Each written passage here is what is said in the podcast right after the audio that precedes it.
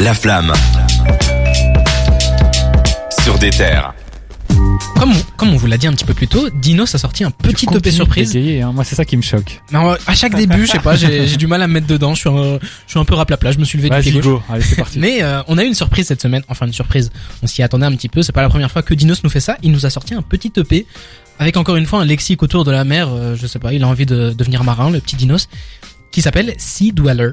Ouais. Et euh, c'est un petit EP de trois titres, Dragan. Ouais, il y a trois titres. Il y a Amaru qui avait été teasé sur Insta euh, fin fin d'année dernière avec un, un extrait sur euh, un, où on le voit. Euh, euh, oula, aussi ouais, moi, ouais, moi C'est- aussi c'est dur. Attends. Il fait Ah chaud, il on est il y avait Un méditerranéen. extrait et un visuel de, de Tupac dans, dans Ah bah, j'ai posé la question. Est-ce que Ah tu sais qui est Amaru Mais ouais, tu Bah, la bah, oh, Et pour continuer, pour continuer Bah, sur. Amaru, je vous propose qu'on l'écoute.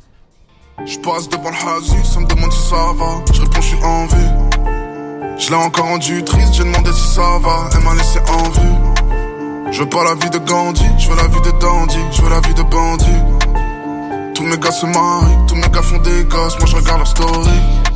C'était donc Amaru de Dinos. On l'avait déjà entendu euh, sur les réseaux, sur Twitter, sur Mhm. Instagram, mais il l'a sorti officiellement cette fois-ci. Ouais, et il y a deux autres titres avec. Il y a SP euh, 98 pour la faire à, à la française. Sans plomb 98 du coup. C'est ça. Euh, Ouais, voilà. J'ai mon pas- permis. J'ai pas le permis.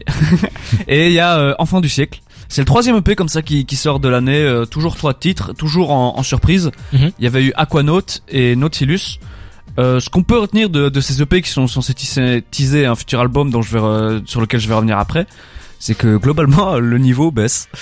Euh, Ah, c'est c'est triste, mais en fait c'est c'est bizarre parce que Dinos il y a cette relation un peu amour-haine où il, Voilà, il bien va, de- il bien va dans, dans le commercial et tout et globalement t'es déçu de l'EP, mais à chaque fois il y a un putain de son sur le truc, tu sais pas d'où il sort. Cette fois-ci, c'est Enfant du siècle à mon Ouais, avis. sur euh, Deido, euh, blablabla. sur euh, le premier euh, Aquanaut, il y avait Deido, donc un morceau de trap mais Mhm. kick Ouais. un peu boom bap. Mhm. Sur euh, Nautilus, il y avait un des morceaux de l'année. Équilibre. avait, ouais, équilibre avec euh, Ali, donc euh, voilà. Comme dit l'adage, j'avais euh, le braquemar qui indiquait midi pile. Très bel adage. et sur euh, et sur celui-ci, donc c'est Enfant du siècle, un morceau euh, plus mélancolique, comme euh, Dinos aime le faire. Si vous aimez bien euh, 93 mesures, vous allez Ouais. vous allez kiffer.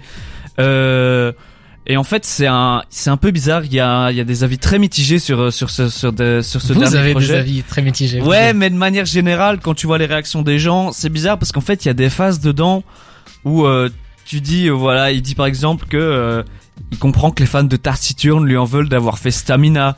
Il y a une, il y a, ouais, il y a, une- il y a une autre phase où il dit, ouais, euh, s'il dit que s'il était à notre place, il écouterait pas non plus ses sons et c'est bizarre, c'est super bizarre pour un artiste de dire ça. Il dit et aussi. surtout, Ouais. il m'a traité trop du cul. C'est ce que j'allais dire. Il dit aussi, il y aura toujours un connard pour me dire que c'était mieux à époque d'Imani. Je vois deux connards en face de moi. Il a dit trop du, il a dit trop du cul, hein. Ah, pourquoi tu déformes. Pourquoi tu nous insultes Moi j'ai, moi j'ai compris connard, mais Ok. écoute, Ah ben, je suis un petit peu plus poli. ben moi je me suis dit, ah ouais. Mais du coup, parlons-en. Euh, T'as dit que t'étais un, un petit peu déçu que euh, voilà, c'était un petit peu trop commercial. Cédric, je pense que t'as le même avis. Euh, j'ai pas écouté ce projet parce qu'en fait il, il a réussi à m'ennuyer, euh, me saouler même pour être Voilà honnête. où je veux Euh, en venir. moi j'adore euh, Dinos, j'adorais Dinos surtout. Et là il est tellement actif et puis même il se perd, je trouve que ça manque clairement Ouais, de ouais. saveur. Euh, j'ai l'impression qu'il a plus rien à raconter, du coup bah il ressasse sans cesse les mêmes choses. Et euh, voilà, il m'a vite ennuyé. Donc euh, je sais, comme il a dit, qu'il y a toujours un ou deux morceaux pépites. Alors je vais écouter ce projet juste pour trouver le morceau pépite. Mais De le toute façon, reste, c'est euh, court, c'est trois il, morceaux. il est pas ça très dur à finira. trouver. hein. ouais, ça va finir à la poubelle quoi le reste. Mais euh, en fait, c'est c'est c'est bizarre parce qu'on en parlait euh, il y a- quelques émissions euh, sur l'anniversaire d'Imani, sur les Mhm. 4 ans d'Imani. On se disait que globalement, Dinos, tu sentais qu'il avait pris un virage un peu. euh, c'est triste à dire, mais j'ai l'impression qu'il est un peu laxiste envers sa musique. Qui, il, pas sa musique a moins d'âme qu'avant et tu vois, c'est conforme au grand public. Et en fait, comme il a déjà raconté tout ce qu'il raconte, ben en fait, c'est une musique un peu sans saveur où il te surprend plus. Mais en fait, t'as l'impression qu'on en parlait avec Cédric euh, hors antenne, qu'il s'est enfermé dans ce personnage un peu euh, mélancolique et tout, et que du coup, il se perd là-dedans, mais quand il en sort, les gens lui disent non, c'est pas Dino Ouais. ça, nanana.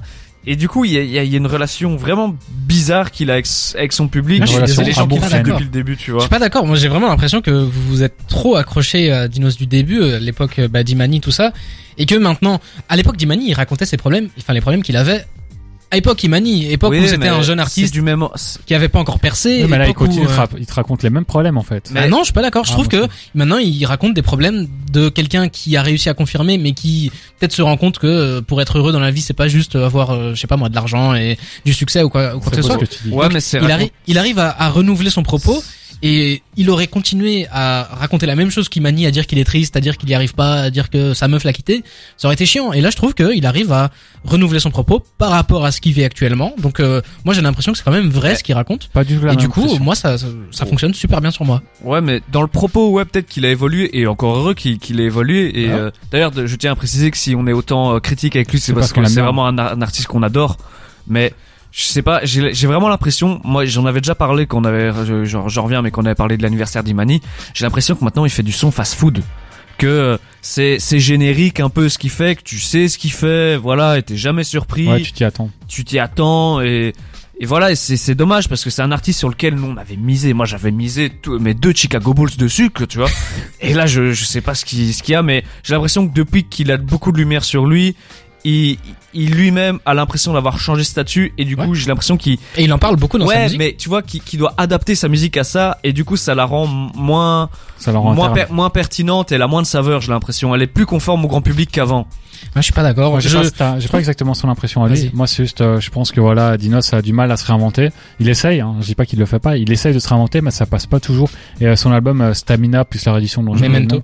ouais, Memento, bah là, ça se ressentait parfaitement. S'il y avait des morceaux où il prenait des risques, mais ça passait pas. Et il y en a certains où il en prenait et ça passait. Et en fait, euh, on sent que m- même lui, il y va à tâtons, il sait pas trop quoi faire, donc il essaye vite fait, mais, il, mais sans trop s'y aventurer. Puis il revient à ses, à ses bases, c'est-à-dire euh, de la mélancolie. Euh, personnellement, personnellement, j'aime pas euh, accuser un artiste de on vouloir pas, on vouloir pas. changer. Moi, j'ai l'impression que c'est un peu ça. En fait, vous vous aimiez à une époque, l'oseille l'a changé vous aimiez à une époque, et maintenant qu'il a évolué en tant qu'artiste, mais aussi euh, en tant qu'homme et la personne qu'il est, ouais oui d'office ben vous, j'ai l'impression que vous voulez qu'il Non, moi justement, c'est qu'il le contraire. fasse la même chose. En fait, Dragan et moi, on n'a pas le même avis. Moi, dans le sens où je trouve qu'il évolue, mais ça se ressent pas tellement. C'est-à-dire que, comme j'ai dit, il y aura toujours une ou deux tentatives dans ses albums qui sont euh, plus T'aimes ou pas le côté superficiel, genre. Non, c'est pas ça. Je sais pas comment vraiment l'exprimer. C'est c'est compliqué. Il faudrait que je parle avec Dinos pour lui expliquer mon point de vue tellement c'est compliqué. Mais en fait, il y a toujours euh, un morceau prise de risque, mais euh, c'est souvent raté pour moi. En tout cas, je trouve même dans ta on a les, les, les pires morceaux, c'est des. Ocean, Ouais, c'est c'est des prises de risque euh, qui sont complètement ratées. Et à chaque fois, il y a ça, c'est qu'il essaye de se réinventer. Il essaye. Et je lui fais pas un procès à lui. Il a raison de se vouloir se réinventer, mais quand il le fait, c'est pas forcément réussi. Et du coup, j'ai cette impression-là, un peu comme il le dit, c'est que euh, voilà, t'as l'impression qu'il fait, il se réinvente vite fait sur un morceau, puis il te le sort directement. Il se dit pas, c'est vrai que c'est pas ouf. Je vais plutôt essayer de perfectionner mon art dans ce, dans cette nouvelle façon Je de poser. pas, hein. Moi, j'ai l'impression qu'il se réinvente sur un morceau, il te l'envoie direct, peu importe la qualité, juste pour qu'on dise, voilà, il s'est réinventé à ce moment-là. Et puis, une fois qu'il a fait ça, il va revenir à ses bases à lui, c'est-à-dire de la musique euh, pseudo-dépressive, mélancolique, dans laquelle il te raconte tout le temps la même chose. Mais j'ai l'impression qu'on a déjà fait le tour du personnage, en fait. Ouais, et euh, en fait, euh, pour pour assurer un peu tout le monde et tout, si, enfin, pour assurer des, des gens comme Cédric et moi, euh, là, il avait annoncé un album euh, hiver à Paris pour euh, sans doute cet été, et la série de P était venue pour Ouais. un peu teaser tout ça. J'ai l'impression que ça sera peut-être une compile de tout ce qu'il a sorti, tous ces trucs autour de l'eau. Ouais, ouais, parce qu'il y a un délire, un délire avec l'eau dans les noms et tout, mais il a annoncé que ça allait être repoussé parce qu'il veut, euh, selon ses travailler. dires, revenir au mood dans lequel il a fait euh, l'album Orange, donc euh, il parle de Taciturne. Mhm. Ouais, Et, déjà, euh, ça, c'est c'est inquiétant. C'est-à-dire qu'il court après un succès passé. Ouais, ou alors il essaie de revenir à ses bases parce qu'il a déçu sa fanbase, je sais pas. Ouais, Mais en tout cas, c'est une des une des choses qu'on qu'on aura l'occasion de suivre cette année. Un autre artiste Oula. génial qui a sorti un projet génial. C'est bien parce que tu, tu parles comme lui chante. tu gueules, tu Ouais. changes d'intonation. J'adore. Euh, Bébé Jacques. Ouais. Euh, qui a sorti Poésie d'une pulsion partie 2. Pour les présentations, Bébé Jacques, attention, là je n'ai là je n'ai aucun recul, je suis subjectif à 100%, je, je suis en roue Pourquoi tu m'engueules, Dragan parce que c'est le meilleur rappeur francophone actuellement. Ouais, je le dis haut et fort, et l'homme à ma gauche va sans doute m'étrangler tel Homer Simpson en sortant du studio. Mais euh, voilà, bébé Jacques, du coup, pour les présentations, euh, je sais que t'en as déjà parlé en, en, en découverte de la semaine il y a quelques temps. Bébé Jacques, c'est un rappeur qui vient de Nanterre. Je l'ai appris en écoutant le projet. Nanterre, c'est où? C'est dans le 9-2. 9-2, c'est la terre de qui? De tous les meilleurs rappeurs old school du rap français, notamment Booba, Salif, euh, les Sages Po. Une école de technique comme on l'aime. Et euh, du coup, euh, j'étais super heureux de savoir qu'il venait de là. Euh, pour ceux qui connaissent pas, il a un style très très atypique. C'est du kick pur, mais il, il- c'est tellement atypique que c'est c'est compliqué de vous, de vous de vous le dire. On va on va écouter un extrait pour euh, pour que vous fassiez une idée. J'irai enfiler les perles dès que PDP s'achève. Ah putain, si ça va, restons formels. Je réponds par si ça va, y'a 200 cas sur bleu tas. J'ai pas quitté la zone. Y'a le sale qui m'appelle indignité et culture, il a bloqué les pistes. À trois semaines de la release, arrêtez le que j'ai impossible. Quitte à ce que vous vous comportiez comme des putes. Vous allez me voir béton. Merci d'avoir fait de moi une putain de machine. Fuck off, regarde où j'en suis, imagine ce que t'aurais pu faire. Je supprime 5 sons, j'en refais 10. Voilà, il a un style, comme je disais, très atypique. C'est du kick pur, mais il s'écarte souvent des temps. Là, dans l'extrait, un peu moins. Mais c'est, euh, vous avez pu remarquer la très belle écriture qu'il a. C'est euh, pour euh, vous situer un peu, vous donner une idée euh, avec d'autres artistes. C'est un peu un mix de euh, SCH et Oxmo Puccino. C'est euh, un univers qui est très très très nocturne. Ouais. Et euh, pour se balader la nuit, c'est vraiment, euh, c'est vraiment euh, ce qu'il y a de mieux. Bah, je te rejoins là-dessus. Là, le, le- ce qu'on a écouté, ça s'appelle Odyssey. Mhm. C'est le premier projet de, enfin le Premier son de son projet. Et euh, c'est quelque chose qui ressemble quasi plus à de la poésie, à du spoken Ouais, ouais. word, qui est une forme de poésie qui s'apparente à du slam. Et euh, c'est quelque chose que personnellement j'ai jamais entendu dans le rap. Ok, on va dire Grand Corps Malade fait du slam, tout ça, mais faut quand même dire que le slam c'est pas quelque chose de très très actuel, de très très écoutable, bankable en tout cas. Ça ne l'a jamais vraiment été non plus. Tout à fait. Mais là, il arrive à quand même le rendre intéressant, Ouais. notamment avec les prods qu'il utilise, la manière dont dont il va in- insister sur certains mots, s'arrêter. Enfin, il y a il y a quelque chose, un chaos ordonné dans sa euh, musique. Il y a quelque chose de tellement oral dans euh, ça. dans, On dans, dirait des dans discours, sa carrément. voix.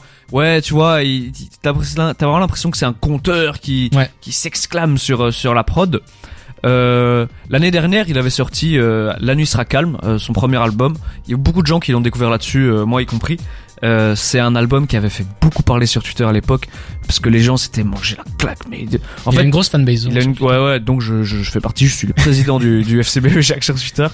Euh, mais en fait, il y a, euh, ce qu'il y a avec Bébé Jacques, c'est qu'il est arrivé direct avec un produit, une telle, un tel niveau à tous les, dans tous les étages, que ce soit Écriture, Éc- prod, euh, écriture, kick. prod, kick, visuel et tout. Il est Ouais. arrivé avec un vrai univers qu'il a posé clip directement. aussi. Ouais, des, des clips très léchés avec euh, bah, une direction, une direction artistique très nocturne et en fait euh, tu captes direct le, le personnage, tu vois. Et t'as pas, en fait t'as pas besoin d'attendre qu'il devienne meilleur ou quoi. ou C'est pas une pépite, le, enfin si c'est une pépite, mais le gars est direct, euh, direct implanté quoi, tu vois.